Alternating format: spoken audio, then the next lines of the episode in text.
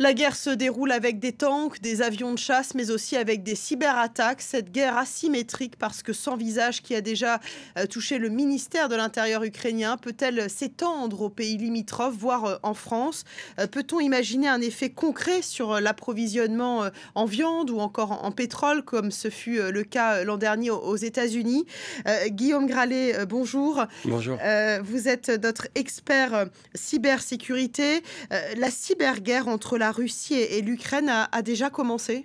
Oui, alors c'est un peu une drôle de guerre, hein, on pourrait euh, paraphraser, pour, euh, pour, désigner en fait ces conflits asymétriques, hein, vous l'avez dit. Vous avez des puissances dématérialisées qui vont euh, s'opposer avec des dégâts virtuels, ça peut être des vols de données, mais avec des dégâts qui peuvent être extrêmement réels. Et ça, le ministère de l'Intérieur ukrainien s'en est rendu compte. Eh bien, dans la nuit du 13 au 14 février, il a pointé du doigt notamment ce qu'il explique être un nouvel épisode d'une guerre hybride qui dure depuis que la Russie mène un combat contre l'Ukraine euh, notamment dans, lorsque le conflit dans le Donbass avec les séparatistes pro-russes a gagné euh, en ampleur, des accusations euh, qu'a démenti formellement Moscou.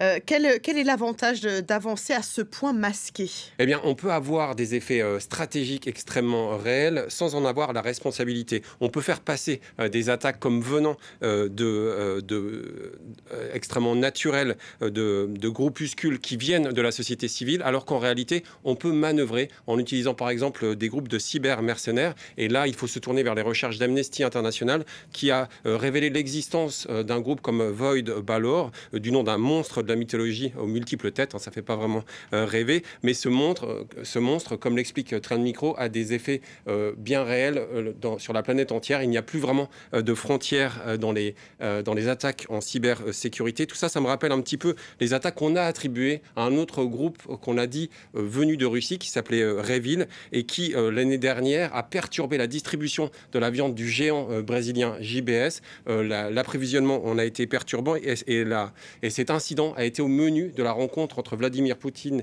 et Joe Biden. C'était le 16 juin 2021. Oui, et cette guerre, Guillaume, est aussi celle qui joue sur l'émotion et la déstabilisation. Oui, alors on a parlé tout à l'heure euh, du ministère euh, de l'Intérieur. Plusieurs banques ukrainiennes en ont été victimes. Pas moins de 60 sites web gouvernementaux euh, ont, ont, eu, ont vu sur leur ordinateur des messages comme Ayez peur, attendez-vous au pire. L'idée, c'est d'affaiblir dans les esprits le sentiment de résistance et de cohésion de la population. plus inquiétant, hein, de nouvelles cyberarmes ont été découvertes potentiellement beaucoup plus dommageables. Oui, alors c'est le cas par exemple d'Hermetica Viper. Hermetica Viper va effacer euh, les données. Et on, a pu observer euh, ceci, les chercheurs ont observé cela dans une centaine d'ordinateurs, à la fois en Ukraine, mais également en Lituanie ou encore en Lettonie. Euh, E7 Research Lab explique que énormément de données ont été effacées. C'est également le cas avec Cyclops. Cyclops, lui, va va euh, combattre, va effacer les pare-feux. Vous savez, ce sont les mécanismes de défense euh, des ordinateurs qui ont été mis au point par la société de Seattle WatchGuard. Euh, et les agences de renseignement britanniques et américaines attribuent ces, attaques au groupe Sandworm, un groupe de hackers russes qui était responsable de l'attaque la, contre l'Ukraine en 2017.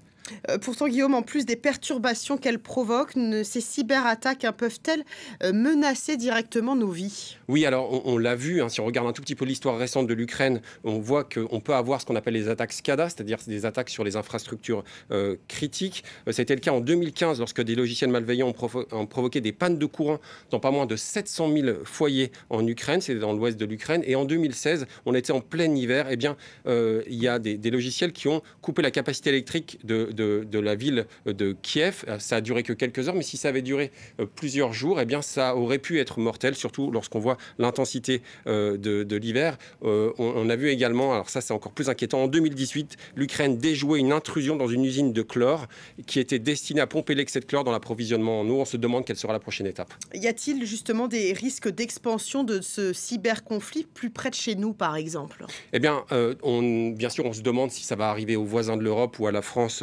précisément. Et, pour euh, répondre à cette question, je vous propose euh, d'écouter les propos de Nicolas Arpagian, c'est le responsable de la cybersécurité de l'éditeur euh, de, sécurité informatique Trend Micro.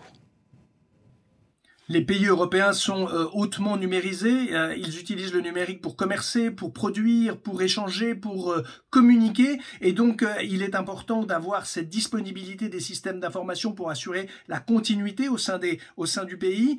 C'est la raison pour laquelle Moscou pourrait être tenté, si certaines chancelleries étaient trop véhémentes à son goût, de solliciter ces cybermercenaires qui pourraient conduire des opérations ponctuelles venant à déstabiliser des, pays européens et, et leurs équipements. D'autant plus que la France c'est à une période particulière avec l'élection, donc qui crée une fébrilité, et c'est la raison pour laquelle euh, l'État est particulièrement vigilant euh, via l'Agence nationale de sécurité des systèmes d'information à la protection des informations critiques qui ont été désignées euh, justement par l'État dans le domaine aussi stratégique que le traitement de l'eau, l'alimentation, la banque, les télécommunications notamment, et c'est l'objet d'une vigilance particulière pour justement empêcher tout dysfonctionnement qui affecterait euh, la collectivité nationale.